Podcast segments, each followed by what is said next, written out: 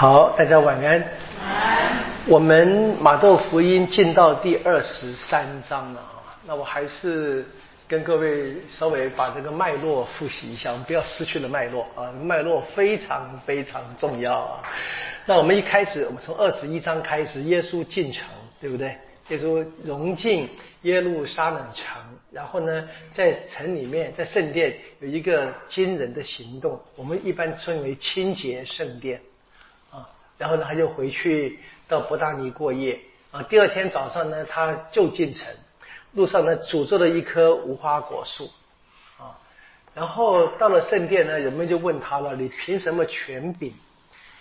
凭什么权柄就去清洁圣殿的动作？”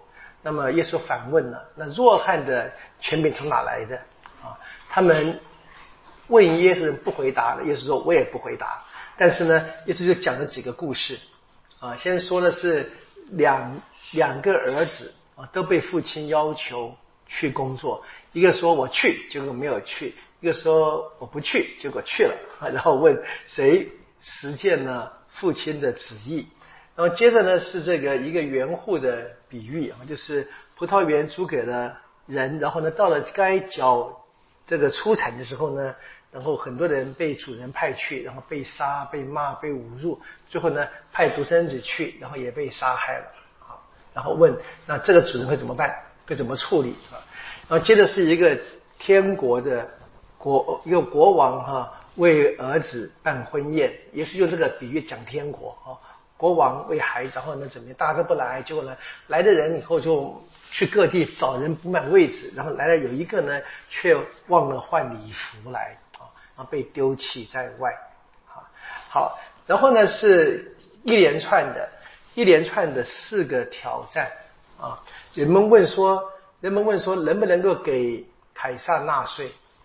啊，意思说了，凯撒的归凯撒，天主的归天主。好，这是法利赛人问的。这第二批是沙都塞人来问啊，复活到底有没有复活？那么如果他是一个非常难的问题啊，七个兄弟。啊，因为按照犹太的法律，哥哥去世呢，没有生下孩子，弟弟可以娶嫂子啊，为了给家族立后代，这样子保存财产啊。好，那么七个人都娶同一个妻子，那复活后呢，这个女人是算谁的妻子呢？也是说你们根本就不懂圣经，乱问一通，这样子哈。好，然后是一个法学士试探耶稣说，法律中哪一条最大？好，三三组人来问耶稣，那都被耶稣就是给了很非常好的答复，他们应该感到很惊讶。然后耶稣问了哈，耶稣就问了，那么为什么莫西亚是达卫之子，达卫却称他为主？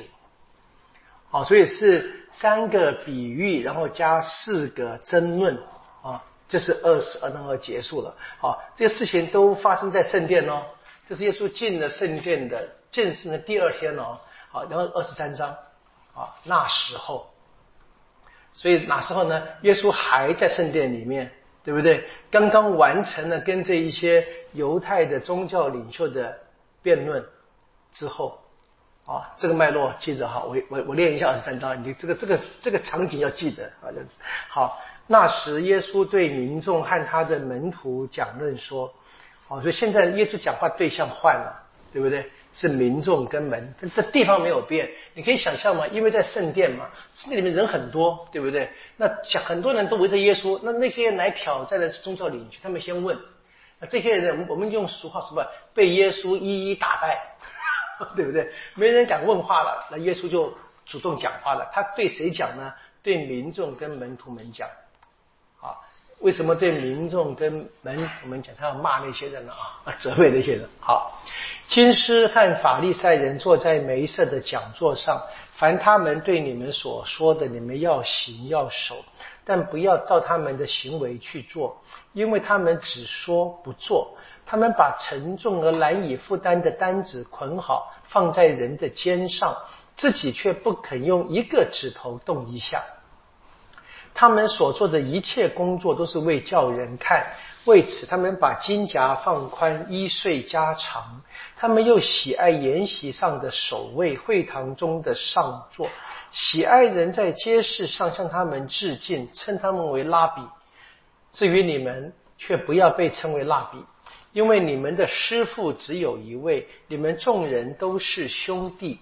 也不要在地上称人为你们的父，因为你们的父只有一位，就是天上的父。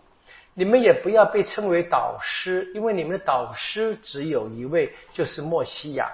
你们中那最大的，该做你们的仆役。凡高举自己的，必被贬义；凡贬义自己的，必被高举。好，到这边都还好，就是很耶稣讲话的对象是门徒跟民众嘛，对不对？那从十三节就开始另外一个语气说：“祸哉，你们金斯和法利赛假善人，因为你们给人封闭了天国，你们不进去，也不愿意，也不让愿意进去人进去。”好，现在讲话对象又换了，又是金斯跟法利，对不对？金斯跟法利赛，你们嘛，啊，那在十二节之前是耶稣对群众跟门徒们谈论金斯跟法利赛人，说不要学他们。现在耶稣又转过来。直接的责备或者是指责哈，金师跟法利赛人。好，第十四节，祸哉你们金师和法利赛假善人呐！因为你们吞没了寡妇的家产，而以长久的祈祷做掩饰，为此你们必要遭受更重的处罚。祸哉你们金师和法利赛假善人！因为你们走遍了海洋和陆地，为使一个人成为皈依者，即使他成了？你们反而使他成为一个比你们加倍坏的地狱之子。好，成为皈依者是必是变成犹太人的意思啊。好，十六节，祸哉你们瞎眼的向导！你们说，谁若指着圣所起誓不算什么，但是谁若指着圣所的金子起誓，就该还愿。又昏又瞎的人呐，究竟什么更贵重？是金子？或是那使金子成圣的圣所，还有谁若指着全凡祭坛起誓不算什么，但是谁若指着那上面的供物起誓，就该还愿。瞎眼的人呐，究竟什么更贵重？是公物，或是那些供物，那些使供物成圣的全凡祭坛？所以，那指着全凡祭坛起誓的，是指着他和那上面的一切。启示，那指着圣所启示的，是指着他和那住在他内的而启示；那指着天启示的，是指着天主的宝座和坐在上面的那位启示。祸哉你们军师和法利赛假善人，因为你们捐献十分之一的薄荷、茴香和石螺，却放过了法律上最重要的公义、仁爱和信义。这些固然该做，那些也不可放过。瞎眼的向导，你们滤出了文纳，却吞下了骆驼。祸哉！你们金师和法利赛假善人，因为你们洗涤杯盘的外面，里面却是劫夺与贪欲。瞎眼的法利赛人，你们先因清洁杯的里面，好叫它外面也成为清洁的。祸哉！你们军师和法利赛假善人，因为你们好像用石灰刷白的坟墓，外面看来倒华丽，里面却满是死者的骨骸和各样的污秽。同样，你们外面叫人看来倒像艺人，你们里面却满是虚伪和不法。祸哉！你们军师和法利赛假善人，因为你们修建先知的坟，装饰艺人的墓。且说，假使我们生在我们祖先的时日，我们绝不是他们流先知血的伙伴。这样，你们自己作证，你们是那些残杀先知者的子孙了？你们就来补足你们祖先作恶的尺度吧。蛇啊，毒蛇的种类，你们怎能逃避地狱的处罚？好，为此看。我打发先知圣贤者和金师到你们这里来，其中有的你们要杀死，有的你们要钉死，有的你们要在你们的会堂中鞭打，有的你们要由一个城市追逼到另一个城市，好叫留在地上的一切异人的血，自异人亚伯尔的血，直到你们曾在圣所与全凡祭坛间所杀的贝勒亚的儿子泽加利亚的血。都归在你们身上。我实在告诉你们，这一切都要归到这一代人身上。耶路撒冷，耶路撒冷，你残残杀先知，用石头砸死那些派遣到你这里来的人。我多少次愿意聚集你的子女，有如母鸡把自己的幼雏聚集在翅膀底下，而你却不愿意。你看吧，你们的房舍必给你们留下一片荒凉。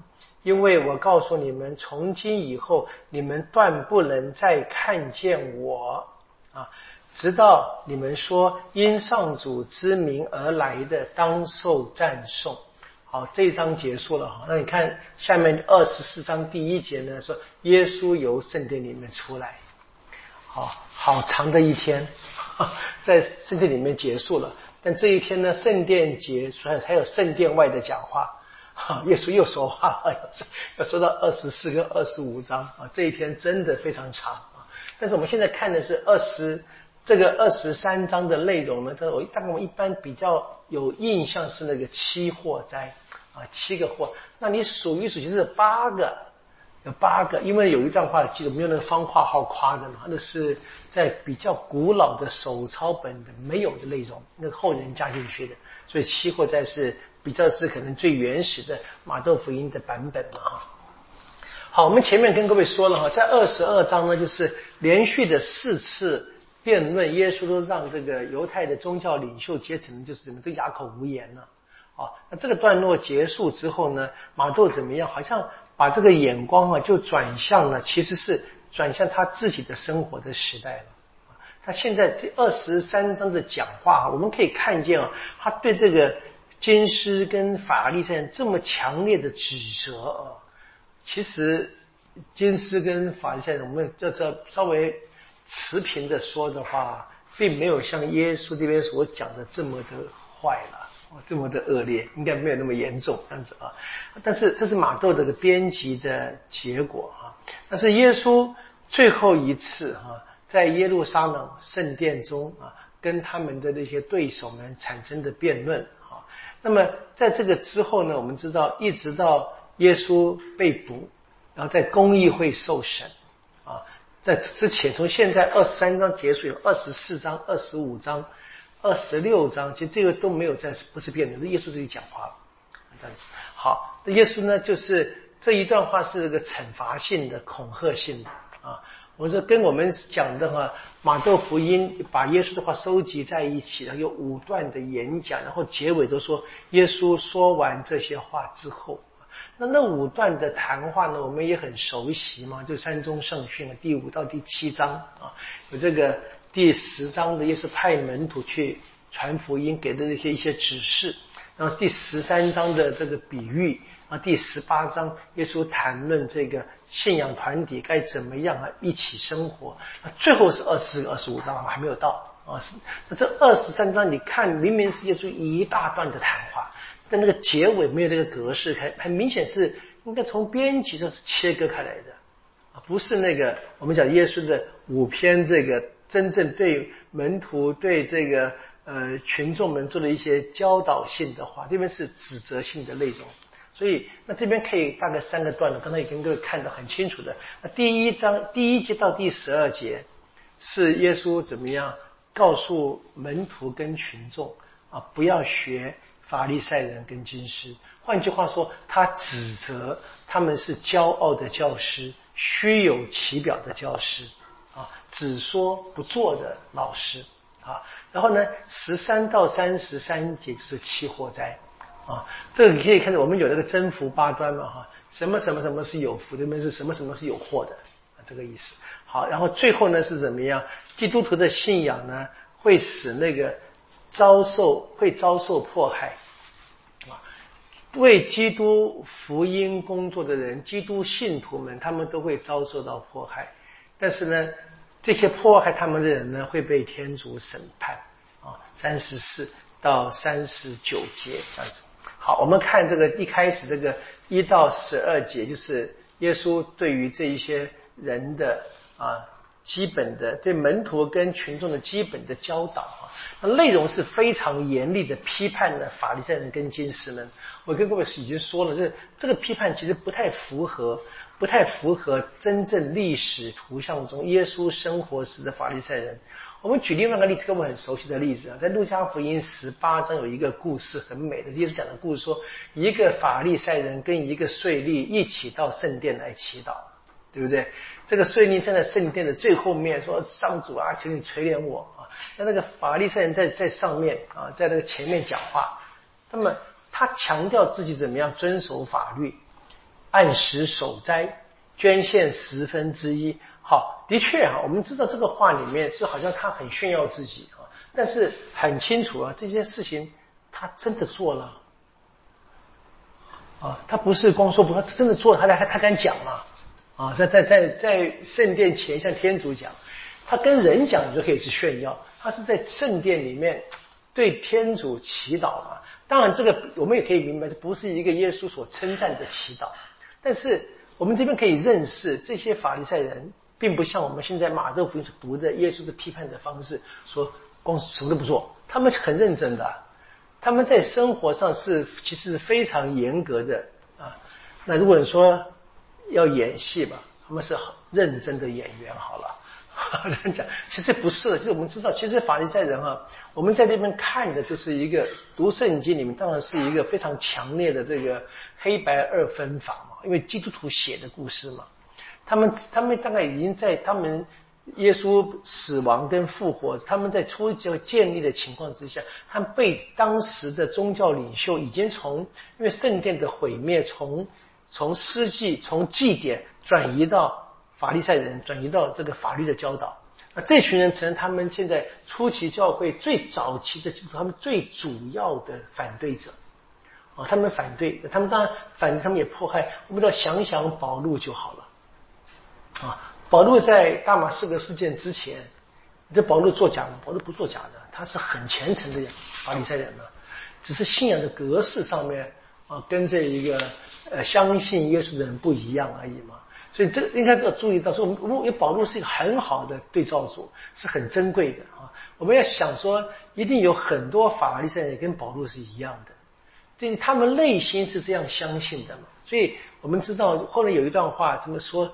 耶耶稣说嘛，将来哈人们杀害你们，还以为是尽恭敬天主的义务嘛？他们真这么想的啊？他们不是拿它当借口，他们真的这么想。当然我们说想错了啊，所以我们注意到这边的马窦福音这边的批判呢，我们可以想相信，应该是这个马窦福音这个信仰团体，他们当时的生活面临到非常强大这些传统的犹太。啊，这些宗教领袖们的压迫啊，可能甚至于是一些呃惩罚性的压迫啊。那他们要保护自己嘛，他们要鼓励他们自己的团体能够坚持下去啊，他们才把这些情况呢创造，用了耶稣曾经讲过的话，编辑成这样的一个经文来写。所以不要把它看成是一个客观的历史这样发生的。他的确，我们可以相信耶稣曾经他也讲过，也指责过。会有不少人是虚假的，耶稣也讲过这些话，只是被现在编辑成我们眼前这个情况啊，我们就知道他是圣神感动之下的写作的结果，但是这边并不是给我们这个真正完全客观的事实啊。所以我们讲，我们有历史，但是这个是个救恩的历史啊，要告诉我们怎么样是真正的听天主的话，不能够做虚假，这个要很重要的看一下。就这读这段话，特别读读二十三章，我们特别这个要放在心上。这我们慢慢慢慢要去明白，就是法历史中的法利赛人啊，在圣经里面所呈现的，并不是完全客观的啊，比较是一个第一世纪末期的基督信仰团体，他们眼中的法利赛人。好，他们其实是真正严格的，而且努力的遵守法律的正义。那这一点呢，耶稣是不会指责他们的。但是呢，我们相信嘛，他们这么严格，他们也以此为骄傲。他们认为这个是什么？就是你可以问到后来保罗的也是，保罗说因信称义嘛。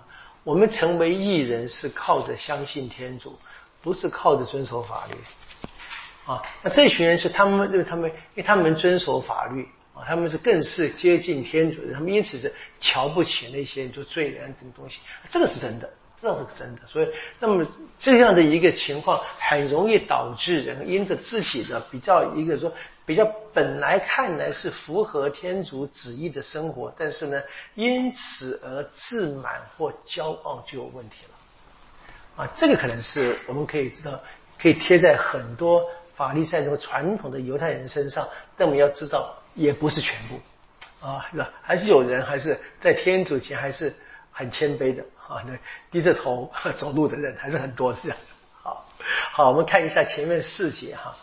好，那么耶稣对民众跟门徒们说，第一个注意到是对谁说？然后说金师跟法利赛人，所以金师其实是法利赛里面的一些人。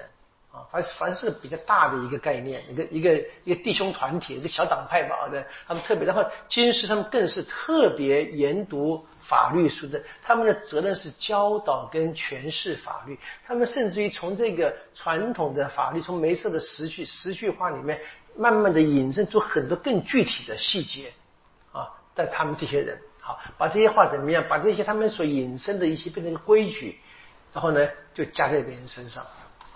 我拿个当下的比喻吧，就像像我们修会，我们修会有会规啊，四方记写的，所以任何人不能更改一个字啊，不能的，对不对？这个可是呢，这个会规是方记他写，他当时时空嘛啊，对不对？然后我们从我们要运用在当代，我们就有会宪啊，从会规的精神，我们写出我们修会的宪法。然后呢，这个会宪写的是全世界啊都通行的。可是呢，我们知道这会宪它还是比较是精神性的啊。那真正在实际实际的实行上呢，我们就有章则，可能讲的行政的施行细则章则。这还有全世界性，还有什么？还有我们在台湾地区的有台湾的特殊章则，所以就是一层一层的嘛。那你当然看，如果你要看这个法律书多得不得了，好几条，每每一个每一个层级啊，会规最少，感谢天主做十二章，对不对？那会期就已经是一本书了，对不对？章则是另外一本书。那我们我们台湾因为人不多嘛，还是小小的一个小的，我们说本地的施行细则嘛。那这个是可以就像金师就是从这个天主跟每一次讲的十句话，那么的延伸就非常多。那很多是透过历代的经师，他们一代一代的诠释跟讨论，甚至于辩论，他们定出一些很多细节来。那把这个怎么样，就命令所有的犹太人都要遵守，是这个背景。所以我们也知道，我们为什么会有人问耶稣嘛？是哪一条法律最大？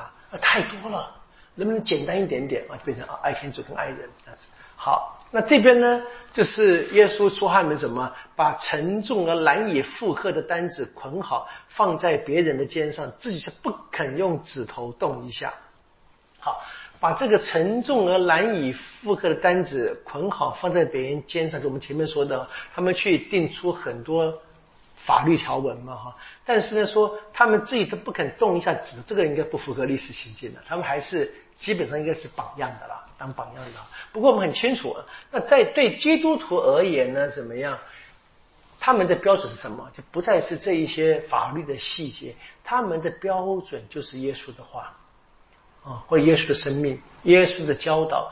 而耶稣的话怎么样呢？他说：“我的担子是轻松的，我的恶是柔和的。”啊，第十一章三十节，这是基督徒在初期教他们已经在实践。他们已经相信耶稣的话，但是我们要知道，这个单 耶稣的单子哪里会轻松呢？对不对？都会被别人迫害的嘛。啊，真的是这样子的。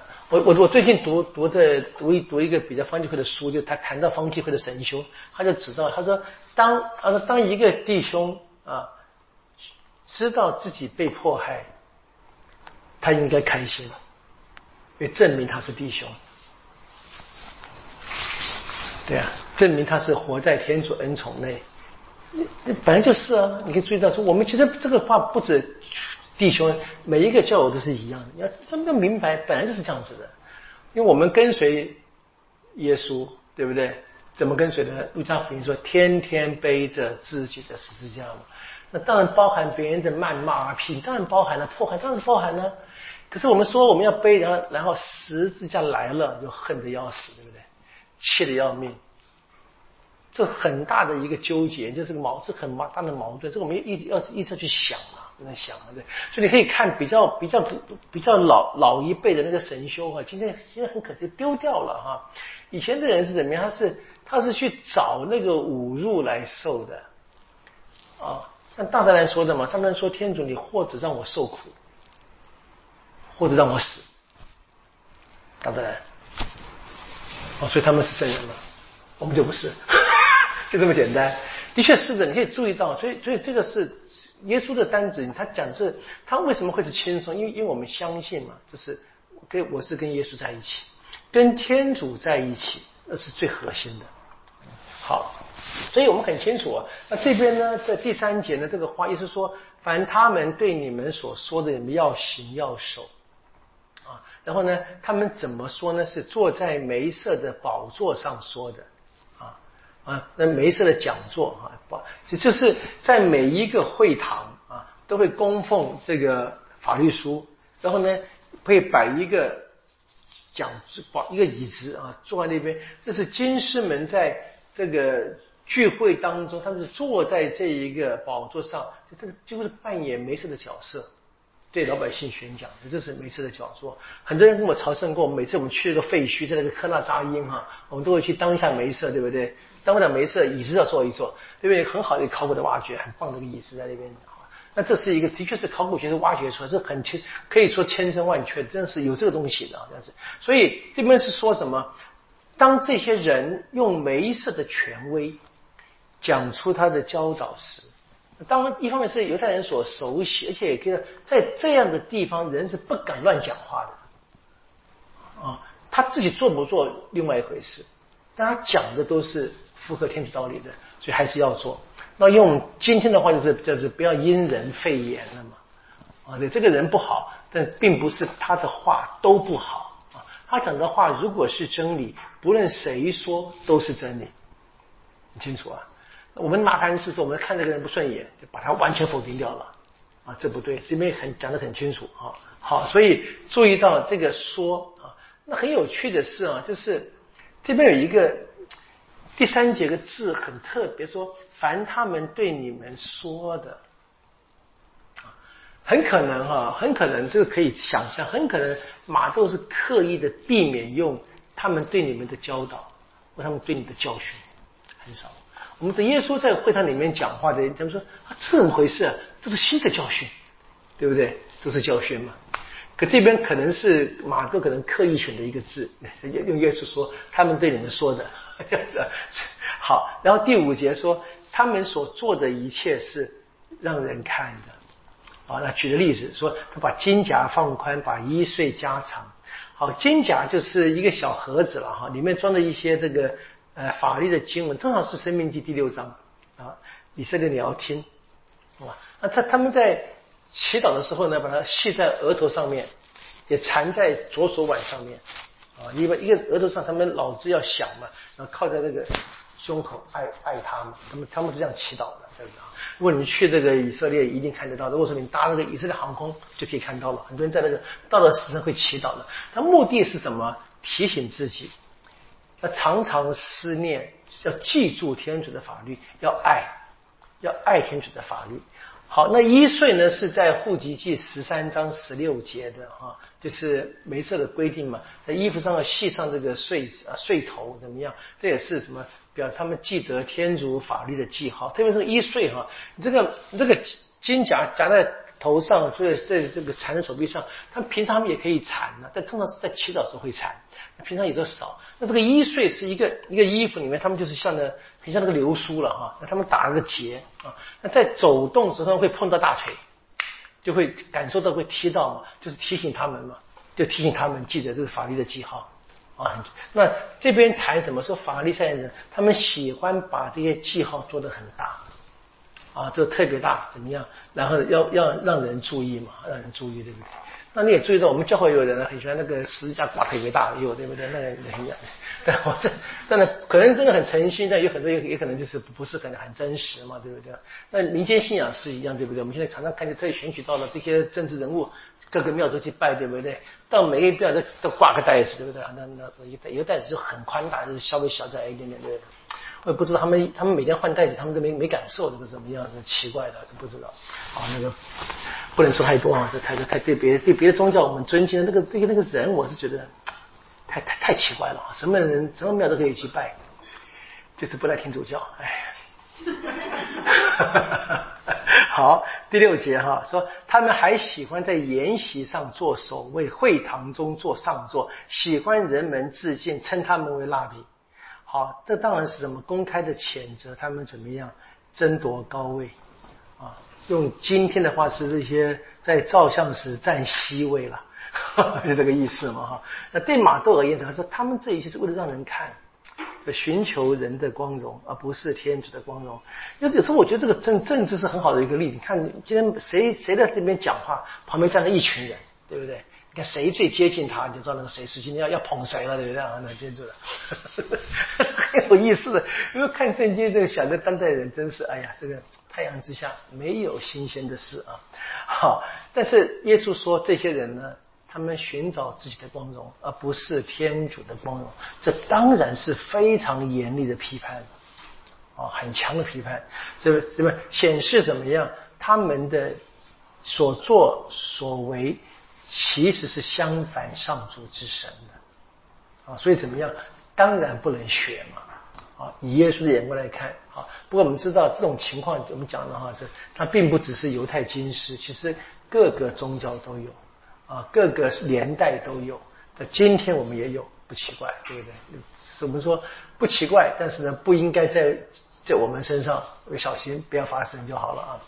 好，那么第八到十二节是另外一段，那么这是耶稣怎么对听众就提出警告？他先去讲那些人啊，这是耶稣觉得那些该被纠正的宗教领袖，讲，然后是啊，至于你们啊，这个你们现在是前面第一节这个听众嘛，对不对？门徒跟群众。啊，你们啊，你们怎么样说？不要被称为拉比，因为你们师傅只有一位。你们众人都是兄弟，你当然可以加上兄弟姐妹的今天哈。好，在地上不要称人为你们的父，你们的父只有一位，天上的父。你们也不要被称为导师，因为你们的导师只有一位，就是莫西亚。在我们的语言和那个师傅跟导师还没什么太大差别哈。所以第八节跟第十节，也也许你会读的感觉说，哎，是不是一个重复的语句呀？哈，那其实不然的啊，不然的哈，要不然的。因为第八节跟第十节哈，其实内容非常不同。第十节最后说什么？你们导师就是莫西亚。这边有个小麻烦，小麻烦啊。原文呢，原文是希腊文写的嘛，是基督啊。你们的导师就是 Christos，就是基督。那很奇怪哈，那么这个这个字的来源，这个希腊字的来源，当然是在旧约里面呢有这个希伯来文的墨西亚，但这个墨西亚在翻成希腊文的时候啊，就是七十贤士一本哈，就是希伯来的旧约讲希伯来圣经呢哈，翻成希腊文的时候，他们当时用基督这个字，Christos，因为的 Christ 去翻译那个墨西亚。好，那么现在新约呢是用希腊文写的嘛，就直接用了这个字。那很奇怪的是，我们四个本呢就本来把它翻成希伯来文，墨西亚。啊，这个也不知道为什么，在这一代人都全过去了。我最近发现这发现这个这个小小小怪事，想去问已经没人可以问了，他们的全都过世了哈。本来我还可以，如果如果我早开始读圣经，还可以问到几位。之前这个没没有注意到这个，现在出的问题很奇怪啊。无论如何。很清楚啊，那这个“基督”这个字怎么样？我们知道，其实正是马窦团体，他们开始到现在，几乎所有基督徒在复活后的观点下来称呼耶稣的方式。那本来墨西亚或基督只是一个头衔嘛？什么意思？被抹了油，对不对？这里凡是被抹了油，特别是君王、先知啊，他都是叫基督的。可是呢？在我们的信仰当中，当耶稣死亡跟复活后，人们就已经发现这一位是那一个天主许诺的要来的那一个。好，至少我们的基督信仰相信，所以慢慢证明啊，就把那些本来是所有被富了油的人都有可能的被称呼这个头衔，就变成用在耶稣身上的专有名词了。我们可以说说，我们讲我们讲耶稣基督，耶稣基督。如果我们不说，可大家以为叫他的名字了啊，这本来就是就信耶稣名基督，或者说如果前面耶稣是 first name 就是 last name，很多人会这么想的，其实但不是啊。我们可以发现，就是耶稣，然后呢，他是基督，那别的人就不见了，变成唯一的一位。所以当然是这个，所以这边第十节在应该是反映了。反映了马窦在写福音那个他们的教会团体，这跟一般的拉比就不一样了。拉比什么意思？拉比的意思是本来那个按照字面翻是我的主或者我的老师这个意思啊。这那我们知道拉比是一个呃犹太的特别的职身份职务，他是经要经过一个非常严格的养成教育的，甚至于考试啊。才能够得到这个职位。那耶稣怎么样？他并没有受过这个经师的养成教育嘛，所以没有。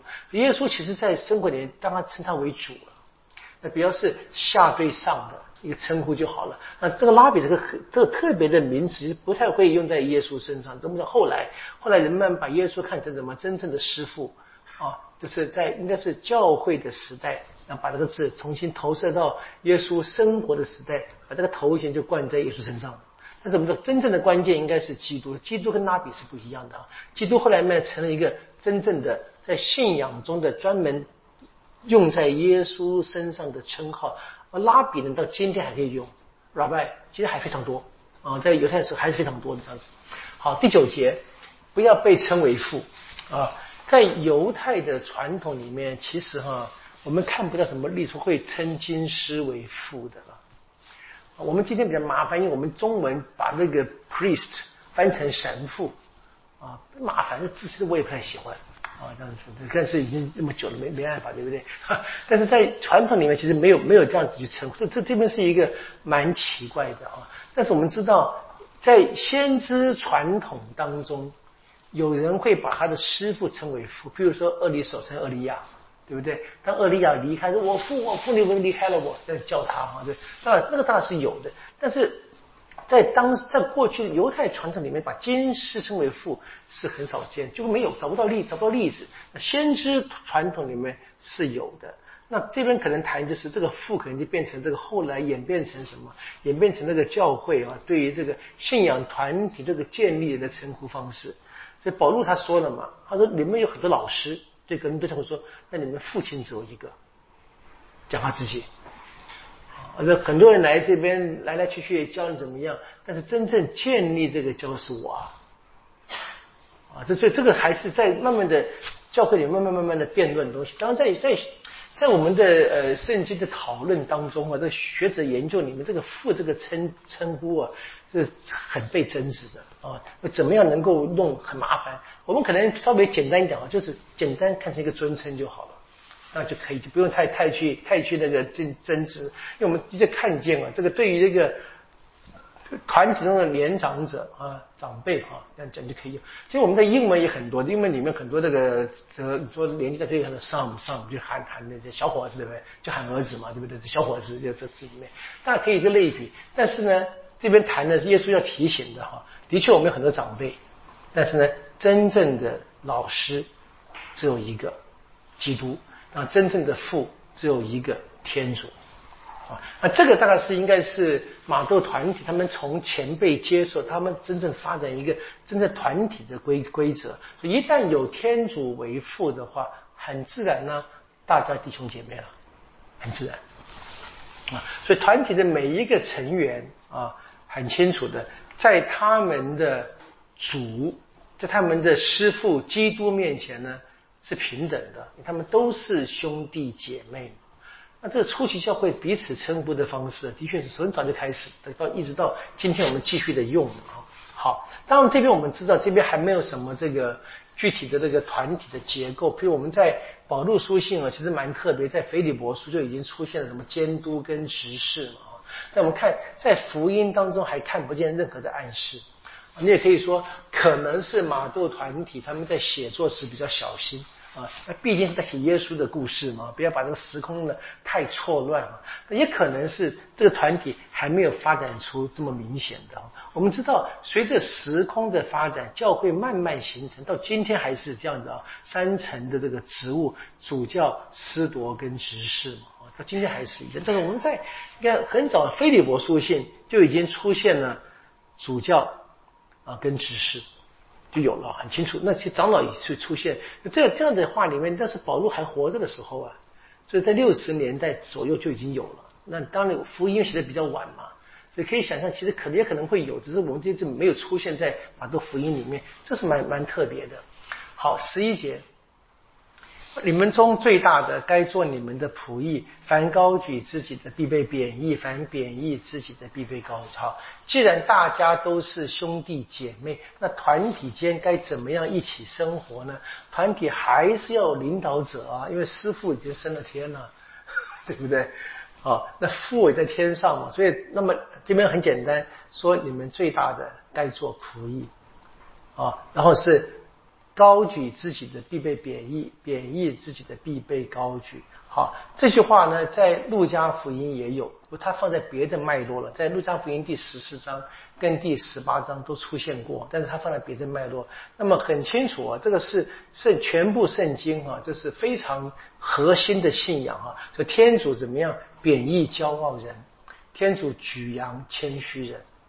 你们想想想想看，玛利亚的那个谢主曲就好了。这边大概是这内容很简单，不用多做解，只是告诉我们嘛，在信教会的信仰团体，从初期教会直到今天，那精神都是一致的。我们是弟兄姐妹啊，我们在彼此做弟兄姐妹的过程当中，该自我贬义，为别人服务啊。用保罗的话，也还是腓利伯说说，你们该怎么常想自己不如人。啊，常常怎么样？怀着耶稣基督的心情，啊，对不对？他本来是天主子嘛，却没有把这个身份把持不舍的，他愿意怎么下降？这这，菲利伯书第二章第六到第十一节是值得我们多看几次的。好，所以很清楚，当我们能够这样子彼此服务的话，那天主一定会使这样的人呢，在天主的国度里面生活，真正进到天国，那是他们。最大的赏报，他们现在开始这么过，他们将来就会在天上这么过。好，那么十三到三十三节，我们刚才跟各位讲那个七祸灾啊，那我们讲的算一算看，有八个，那是因为这个在第十四节那一节呢，是在古老的手抄本里面是没有的，所以是后人加进去的哈。好，所以连续七次祸灾。开始，这什么？什么是有祸的啊？那这是在先知文学或天启文学里面常常出现的语句。先知常常用这话来责备啊，责备那些他觉得当时不符合天主旨意的宗教领袖跟这个政治领袖，说你们是有祸的这样子。那么天启文学也是一样，说你们将来要下怎么样被火烧啊，什么东西的，讲到讲到末世的图像里面。那马窦呢，用这样的一个语言的格式。怎么样？他就好像怎么样？这是要让这个金师跟法利赛人，好像在耶稣的话当中啊，就好像看到的照妖镜一样啊，看见自己，看见自己是耶稣所指责的不真实的，或者这边说的假善人啊，虚伪。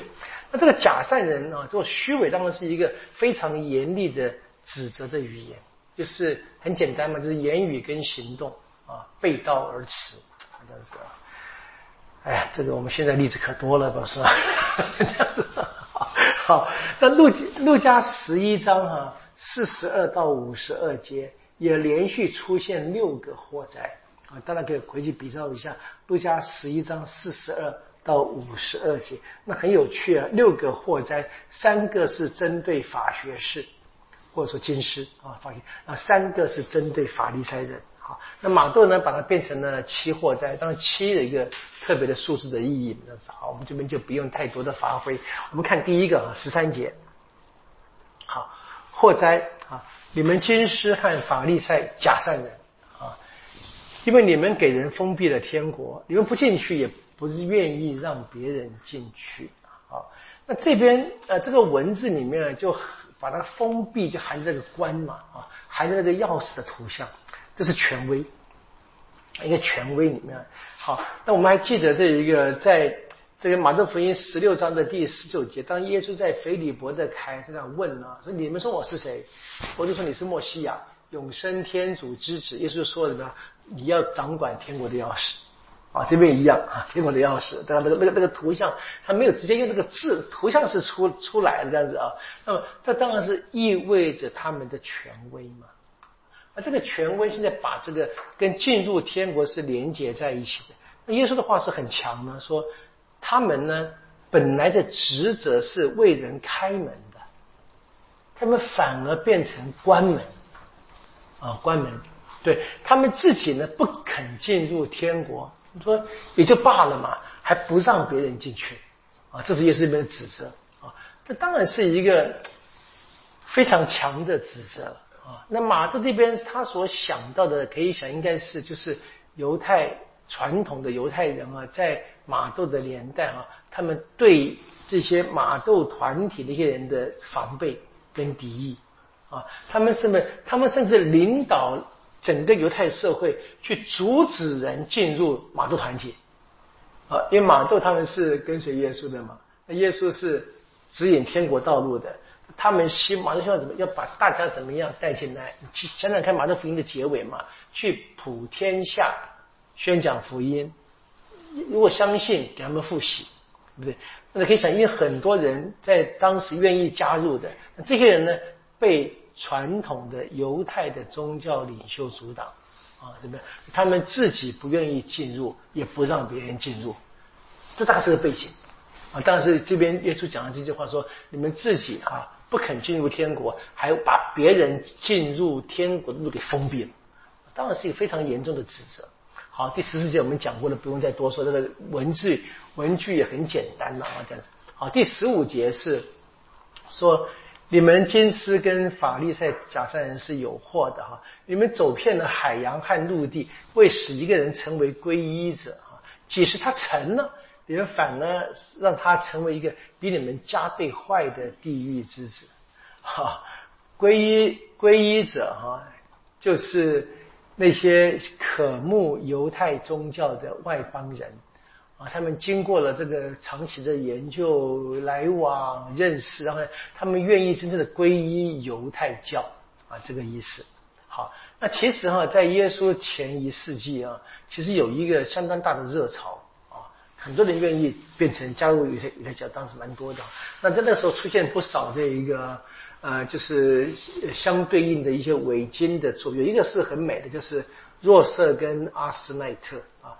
若瑟是古圣主若瑟，阿森纳特是谁呢？是他的妻子。各位记得故事吗？当若瑟帮埃及法老解了梦，对不对？七个丰年，七个饥荒年，然后他可以管理哈。那他被怎么被列为宰相嘛？然后呢，法老给么给定他一门婚事啊，对不对？把那一个啊，当时埃及的这个术士之长吧的，他的女儿就嫁给了若瑟。那若是怎么办呢？那被不能不娶啊，对不对？那为犹太人是一个麻烦事，对不对？我们的圣主就这样跟一个异邦女子同婚了。我们知道圣经里面非常的，比如你读这一个呃《厄斯特拉卷下卷上》，对不对？很多人被强迫的离婚的嘛，这样子啊。好，那所以他们就又讲了很多故事，要把把这个阿斯纳特啊，要把它变成犹太人。啊，就有一部小说，就这个这个名字叫《若瑟与阿斯纳特》，这个这个在这个网站可以找到英文版的，很有趣的故事这样讲。那这是这是这大概那个时候出现的，那成了一个好像成一个一个人的典范，很多人就开始很多风潮，外外外邦人就是非犹太人加入犹太教里面。好，这是一个一个小小题外话，听就好。那这些人怎么样？他们真正成了犹太人。那另外一群呢是。他们跟犹太社会很有渊源，很喜欢，很想接近，也他们一起生活，一起学习，对不对？我们还记得这个路加福音，这有一个呃格法翁的百夫长为他的仆人来求耶稣，对不对？他是派的犹太人来帮他们讲话，犹太人跟你说，这个人值得你做，他对我们很好，还帮我们修了会堂。对不对？所以那这这个人是什么？他们是对犹太宗教有有有渴慕的心的，只是没有真正完全成了皈依者。那这一群人呢在陆家的作品，他们创造一个字，叫做敬畏天主的人。啊，那其实哈，这些人呢是后来呢，大概是最最早期的加入基督信仰教会的外邦人，因为他们加入这个基督徒的教会里团体里面，他不需要变成犹太人，啊，这是大势一群哈，这是一个很特别的一个情况。这边谈的当然是好，犹太人他们很热衷让大家能够成为跟他们一样啊。那么这边呢，这个耶稣的控诉是什么样啊？这些这些皈依者哈，本来是应该。这样子透过进入天国的嘛，但是他们进到这一个犹太的社会以后，就没有再往前走了，被这一群被这一群啊金师跟法利赛假善人就挡住了，怎么样？让他们变成什么？跟跟只跟他们学。那这群老师呢，是跟天国作对的嘛？所以跟天国作，当然就是地狱之子嘛。所以他们变得比你们还要坏啊，因为跟你们学嘛，比你们还要坏。你讲这个。青出于蓝吧，这样子啊，好，这边当然是指说他们被法利赛人误导啊，变得比这个法利赛人更坏的情况啊，这是第十五节。好，十六节，祸哉你们瞎眼的向导，你们说谁若指着圣所起誓不算什么，但是谁若指着圣所的金子起誓就该还愿，又昏又瞎的人呐，究竟什么更贵重啊？是金子？或者是那使金子成圣的圣所，还有谁若指着全凡祭坛起誓不算什么，但谁若指着上面的供物起誓就该还愿。哦，瞎眼骂了好几次瞎眼哈，究竟什么更贵重？是供物还是那使供物成圣的祭坛？啊，所以呢啊，指着全凡祭坛起誓的是指着祭坛跟上面的一切供物。指着圣所启示的，是指着他和那住在他内的，那住在他那当是天主了啊，不能够直接讲名字，讲用用形容词表达，住在他内的而启示。好，接着是那指着天主启示的，是指着天主的宝座和坐在上面的那位啊，谁坐在天主的宝宝座上的天主是谁啊？哈，这图像性的表达嘛，这样子。好，那么这个瞎眼的向导啊，在前面就出现过，在马可福音第十五章就已经出现过了，也是指责法利赛人的啊。那保罗呢，也用过相同的语言图像，在罗马书第二章十九节。哈，那这边当然谈的是法利赛人的盲目啊，盲目。那在这个地方。在这边所举的例子，我们刚刚念这段是用他们的关于发誓方面哈所做的一些巧狡猾的处理啊。我们这边可能感到比较惊讶的是，天主啊可以认可人们的发誓，因为谈到发誓，他并没有否定嘛，他只是发真的誓言而已了。所以我们我们知道我们在读的这个实践里面啊，其实讲得很清楚啊，是不发虚誓啊，不是真的不能发誓。在我们的现实生活里面，你很难说什么叫发誓。你说签个约算不算发誓呢？其实某种程度也是嘛，很难。所以天主其实是认可的哈。所以马窦福音第五章的三十三到三十七节啊，耶稣并没有完全的禁止这个启示，只是呢禁止人怎么胡乱的，特别是要妄用天主的名啊发誓，那不行。啊，不要说阴天子，不要要讲就讲真话。当然你说，其实，在现实生活当中发誓也是个奇怪的举动。真是就说是非就说非，当然也是耶稣所讲。但是在一般的生活的情境里面，当然耶稣也知道，他们当时就就会这么语言的格式，也没什么好完全禁止，大概也不可能禁止啊，就是讲尽可能的讲真话就好了。然后呢，这个二十三跟二十四节啊，特别是二十四节再出现了一次哈。瞎眼的向导啊，这个说你们又是假善人什么？你们捐了十分之一的薄荷、茴香跟石榴，啊，都是小东西啊，小东西也非常的仔细的守好十分之一的义务，可是呢，放过了法律上最重要的公义、仁爱和信义。这个信义也翻得很好，这个信就是就是人跟人之间的守信嘛哈。那本来如果这个原文就是一个就是信一个字而已，faith。一个字而已，那你可能有人会以为是什么对天主的信仰？这其实谈的是法律上规定的，我们讲话要守信啊，这个意思而已。那我觉得这个中文就是这方面反而反了中文的长处，你加个字好了，信义就好了，很清楚的，或者有信用也可以这样子讲。好，这边列举的是十分之一的奉献啊，这是法利赛人呢对法律的这个。呃过度扭曲性的理解，就是他把每一个农作物收成都要捐献十分之一。本来法律其实只规定什么谷物、油啊这些大大宗的这个器材或酒，真的这个真的葡萄嘛，对不对？那现在怎么样？包含怎么样？那本来是重重要的农作，现在就变成像花园的那薄荷，一个小小草嘛哈，薄荷或石螺、茴香，这也要叫，这他们的过渡的。他们他们就是本来是希望非常虔诚，照每一个细节，但这个变成一个夸张的啊自我展现的机会。那可是耶稣的批评呢？怎么样？请你捐十分之一到那个细节也没问题的。可是怎么样？他们的问题是，他们却放过了法律上更重要的，就去守了一些比较细枝微细末的细节的事情，忘了真正在伦理上更大的公义啊、仁爱啊，或者是信义等东西。很清楚。那我们这边可以用一下这个米该亚先知书的话，我们米该亚第六章第八节。啊，就是说啊，人呐已经告诉你了什么是善啊，这是先知讲的哈。什么是善呢？也告诉你上主要求的是什么。他说，上主所要求的就是履行正义，爱好慈善，虚心和你的天主交往，就够了。啊所以我们相信，如果人真的履行正义、爱好慈善、虚心跟天主来往的话，他一定也会捐献十分之一的，是吧？所以你把十分之一捐献好，那不见得会真正履行正义，都不见得啊。当然，我们今天也很麻烦，我们今天有时候有一些就就是另外一个极端是，可能就是很讨厌这些形式性东西，觉得好像形式都是虚假。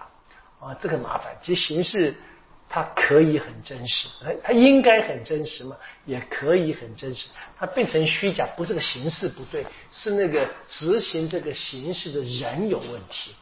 啊，不是要把形式给完全的否定，那是不对的，那是那是过分的做法了。我们今天很麻烦，真的很麻烦。我觉得今天这个大家都都不管这个教会的形式或礼规，这是越来越越越混乱的，知道吗？对我有时候我有时候我们我们常常看到这个神父，我神父比较修女们比较少了就我们在修院里面，在各地里面去看，就是我们在练日课，就是大概就拿着日课本就翘个郎腿啊，哎呀，真是不舒服。我就看到，可能我又我又不好讲，这我有时候我有时候我是外国人，或或者或者别人来是客人，在我们这边过过过路，对不对哈？啊，我都不舒服。可是没办法，好像他们好像很自然啊。你说这个，你就在美国，在日本，你在不行。我觉得你在美国也不会去跟或英国，你去见女皇会这么摆这个姿势吗？不会吧？哦，那现在是在天主前，啊，一分念天主，我爱你，我赞美你。不知道，所以就跟大家说，这个稍微稍微，我们如果稍微想一想就知道了，对不对？就是真正真正这样子顾虑到外在形式的人哈，当然不一定他的内心是真诚的。我们的确也知道，我们让自己能够真诚嘛。但我内心真诚，我应该外在应该也会相应的。就觉得这个还是要值得鼓励了啊！这是好，很清楚啊。这边再一次被讲了，你们是瞎眼的向导。就是，所以守好十分之一是没有错的，是对的。但是呢，更重要的，更要守好这些公义跟呃仁爱。好，二十五节再一次啊说，你们呢洗擦杯盘的外面啊，里面却是劫夺与贪欲啊。所以你们的什么瞎眼的人啊，你们先清洁杯的里面，好叫外面成为清洁。好，这边当然是用杯盘来象征人了。人的内在更重要，是凸显内在与外在的对立嘛？他们讲这个杯盘或者吃饭时候怎么样啊？擦盘、洗碗的、洗手，对不对？但是人们内心其实并不是真正的亲近天主的。我们知道这个征服不但说嘛，心里洁净的人，看见天主，看见天主。好，犹太人吃饭啊，就是借着餐桌的祝福词，就会祝福这个杯。跟盘，他们当然就非常小心，他们很注意到这个这个具用具的那个清洁啊，这否则就成为这个不洁的哈。而他们在清洁这个外部时，他们其实怎么样是不太不太碰碰杯子类的，要保持内在的那个真正的那个呃宗教仪式过的那个圣洁里面。可是这个经文的经文怎么样？而且把这个讲成什么内在里面充满了邪夺跟贪欲，当然不是指这个杯子本。而是讲这个人，人的内心充满这些邪恶的因素。好，所以法利赛人或者这些虚假的人，应该先克服内心的啊贪欲，毫无节制的恶念啊，那他们外在就会有洁净的行动。好，二十七节，这个话就骂得更凶了哈。这祸灾你们军师和法利赛利，因为你们像用石灰刷白的坟墓，外面看来倒华丽，里面却满是死者的骨骸和各样的污秽。同样，你们外面叫人看来倒像个艺人，你们里面却是虚伪和不法。好，这第六个祸灾哈，这个这个还是内在跟外在的对比，用坟墓来比喻是太太太太强烈了。我们知道，这个坟墓一旦把这个王者封进去以后，没人再进去了嘛，啊，除非是下一次。犹太人的墓是可以重复使用的，直到下一次啊。可是，在里面的那个当然就失手，不管他怎么样的那个用那个墨药抹，慢慢还是会腐烂的。当然，里面就是你就说是一些呃肉体的腐坏的尸臭啊，或者怎么样。可是外在怎么？每一个人来来来这边啊，这边那个追恋王者都会怎么样？你说每次的每年给他清洗一遍啊，扫干净一遍。这各地都有风俗，我们台湾是一样的，对不对？台湾这个清明节，那我们教育还加上这个每年十一月二号追思蚁王嘛。我自己也刚去过我们大溪的墓园嘛，那那也是，的确是的，每每年哈这两次啊，这去墓园哈会稍微舒服一点，因为整理过了。外在很干净嘛，对不对？可我们当然知道，外在整理过程里面还是当初埋进去，当初墓封墓以后那个越来越坏的样子，一定的嘛。这这拿那个图像说，犹太人每年啊，他们都会去用石灰粉重新粉刷那个坟墓，他们的风俗了啊。可是呢，这些人呢，就是他们如果说碰到了那个王者的遗骸的话，他们会成为不洁的，成为不洁的。好，那马窦用这个图像，把它用在那个法利赛人上面，说他们外面怎么样光鲜亮丽，他们内在呢却充斥着各种不洁。那么就是说，外面像是个艺人，内心里面却是虚伪跟不法。当然是一个非常强的一个骂人的方式。好，二十九节，那么连接到祖先了哈。祸哉你们军师和法利赛假善人，你们修建先知的坟，装饰艺人的墓。而且说，假使我们生在我们祖先的时，我们绝不是他们流先之血的伙伴。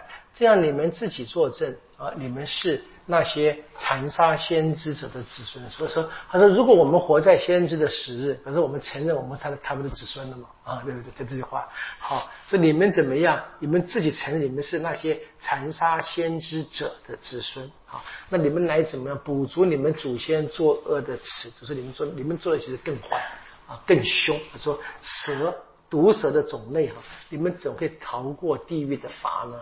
啊，就是警告他们。好，坟墓呢？这边是最后一个祸灾了，一个新的控诉啊。这法利赛人他们特别尊敬先知的，那就会会去修建修建那个先知的坟墓。其实你不要讲法利赛，你看看我们今天，对吧？说我们去朝圣，对不对哈？我们到哪一个圣人的墓前，不是拼命的把它弄干净吗？不是一样吗？啊，这这其实各地都有这种风俗的，还有纪念啊，纪念这一些纪念他们的祖先。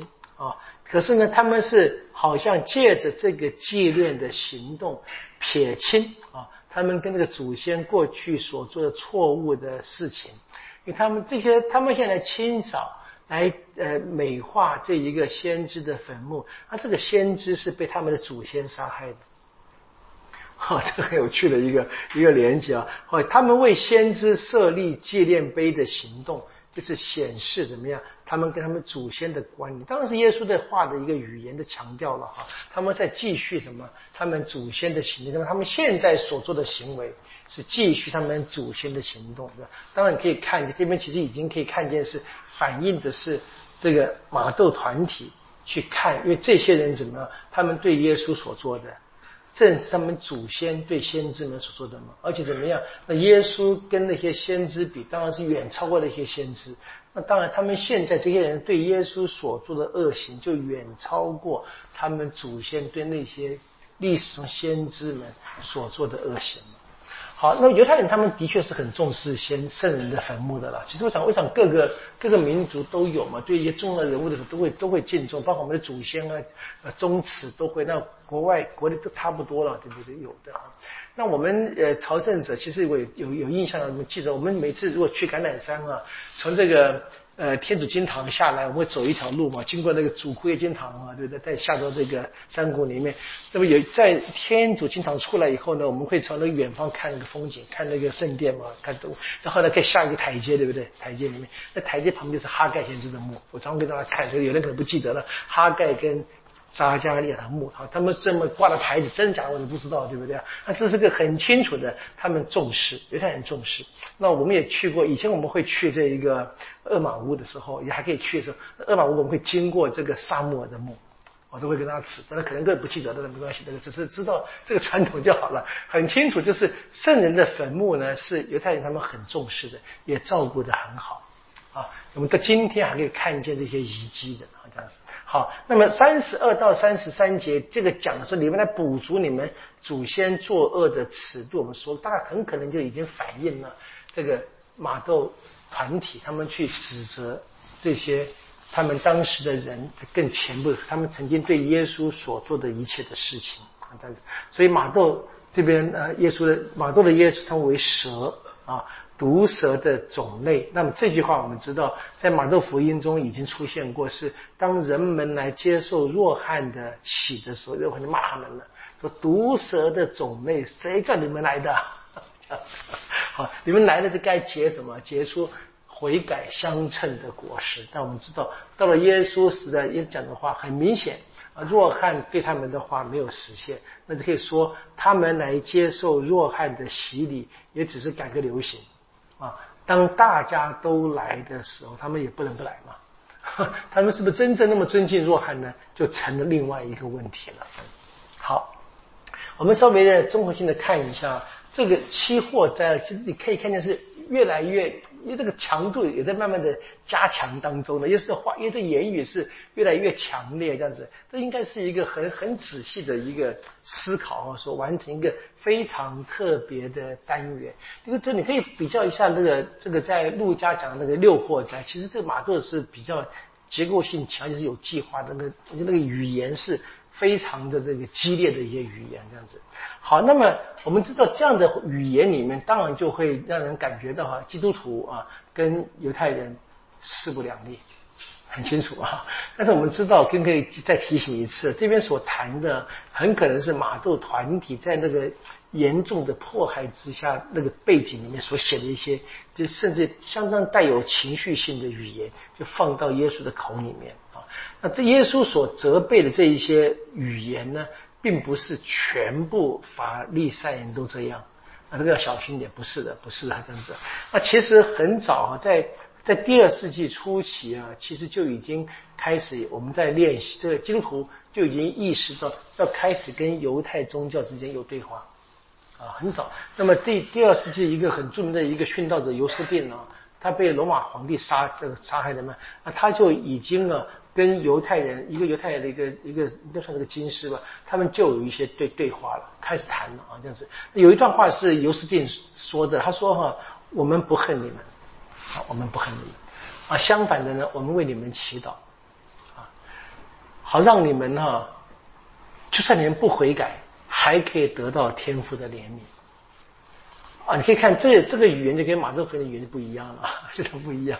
是 这个是那很早就有有这些真正的，你看你看像尤斯蒂嘛哈，他就真正的理解了，就听了耶稣的爱仇的教导啊，真的爱他们啊，所以就是我们呢不恨你。我这个我们要慢慢的放在我们的心上，就是在在我们现在台湾的这个，其实我这个政治色彩啊的立场那么分明时，我们我们要很小心，我们一不小心就跟着这个社会情境走了啊，那各种语言什么都都出现，那是要很小心的样子。好，这是我们跟各位今天介绍两段话，还有第三段最后一点点的这个呃，基督信仰的使者会遭受迫害啊，或者他们怎样会天主给他们公道的审判，我们下一次再跟各位把这一个部分完成了。那这边这个。这个我们留到下礼拜再继续跟各位做一个解释好了。我们今天就到这里啊，愿光荣归于父及子及圣神，起初如何，今日亦然，直到永远啊！应父及子及圣神之名啊！好，谢谢大家，晚安。